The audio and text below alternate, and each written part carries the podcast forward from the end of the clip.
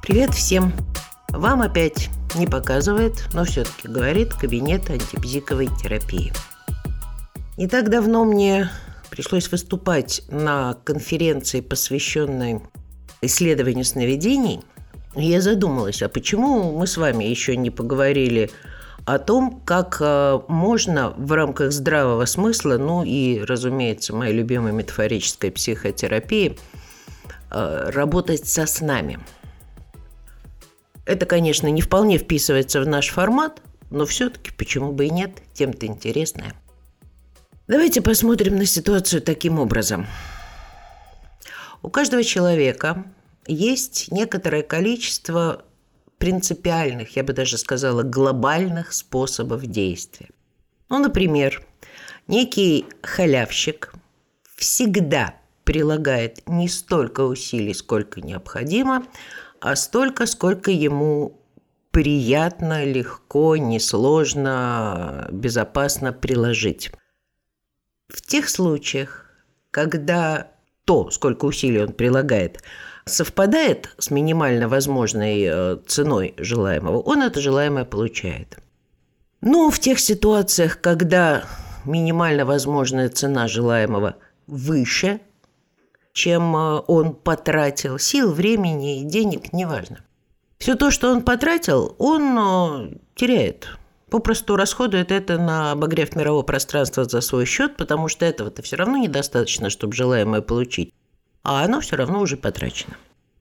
Понятно, что таких принципиальных способов действия э, может быть много, разных, э, касающихся разных сфер деятельности, э, разных типов жизненных задач и так далее. Важно, что они принципиальные, повторяются от задачи к задаче.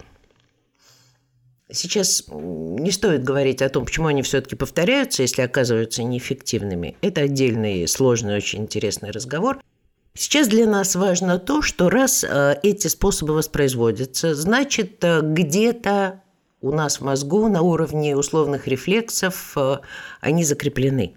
Можно сказать изящнее, они закреплены в виде нейронных связей, но суть от этого не изменится. И тогда легко предположить, что во сне человек будет действовать теми же способами.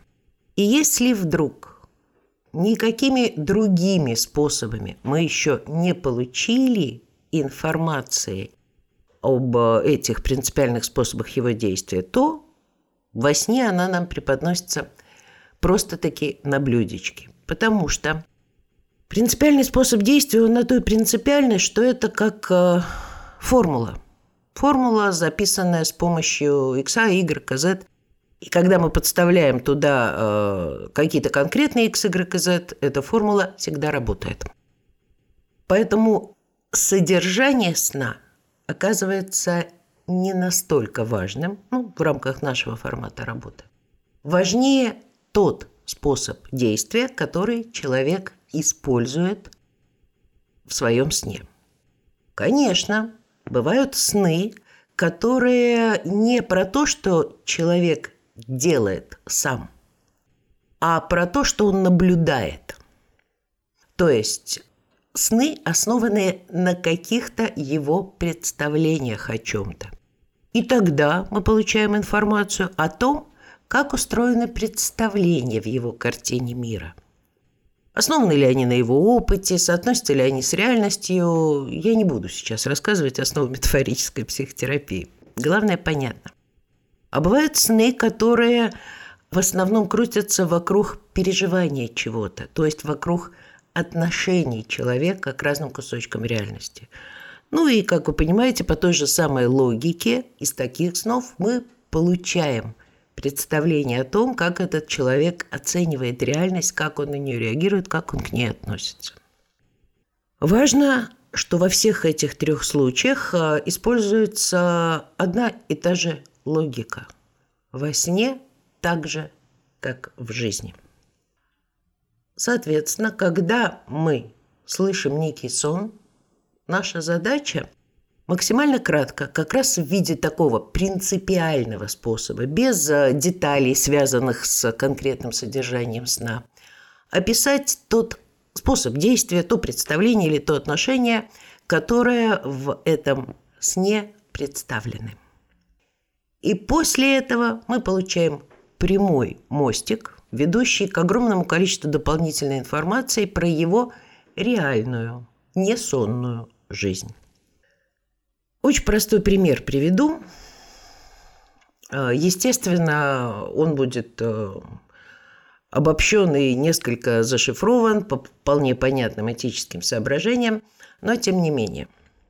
Некому человеку, который недавно закончил заниматься э, очень сложной, увлекательной, очень значимой для него деятельностью, в которой был довольно-таки успешен – на протяжении нескольких лет, прошедших после того, как э, он закончил этой деятельностью заниматься, э, снится один и тот же сон, но в разных разновидностях. Словно бы он по-прежнему занимается этой деятельностью и, как всегда, подходит к моменту, когда ему нужно получить очередной результат этой деятельности. Но каждый раз – в этой ситуации он оказывается совершенно неподготовленным. То главное, что ему нужно для получения результата, забыто дома, испорчено, украдено, неизвестно, где оно хранится. Может быть, все что угодно, но важно, что к достижению целей этого чрезвычайно важного в рамках той деятельности прежней, действия он не готов – причем не готов именно по своей вине.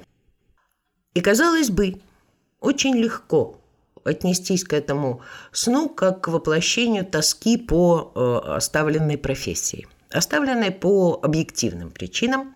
Заниматься ею больше невозможно, но это же не значит, что тоска немедленно возьмет и куда-то денется. Можно, конечно, посмотреть на это и так, но тогда этот сон фактически не дает нам никакой новой информации. Ну, понятно, что если человек, я не знаю, там, 15-20 лет занимался чем-то, что ему страшно нравилось, а потом потерял возможность этим заниматься, он будет об этом времени скучать. Для этого и со сном работать не надо. Но если мы посмотрим на ситуацию чуть более обобщенно, примерно в рамках а, той логики, которую я вам описывала, то получится, что человек не готов сделать последний, самый важный шаг, потому что не совершил необходимых для этого действий. Согласитесь, формулировка очень обобщенная, вполне достаточно обобщенная, чтобы ее можно было считать принципиальным способом действия. Вопрос только в том, а к каким действиям в реальной несонной жизни этого человека он этот способ прилагает. На самом деле в реальной работе человеку было предложено посмотреть на ситуацию вот с какой точки зрения.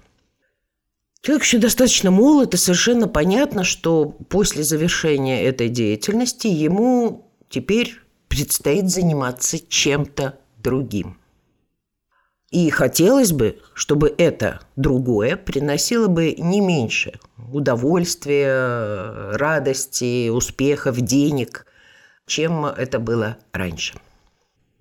И тогда, если мы задачу найти такую новую деятельность понимаем как цель, помните, во сне цель никак не могла быть достигнута, потому что не было сделано самое главное – человек не подготовился, то, соответственно, человеку был задан вопрос, а чего самого главного ты за эти годы так и не сделал, чтобы найти новую радость, новую занятость, новые деньги и так далее.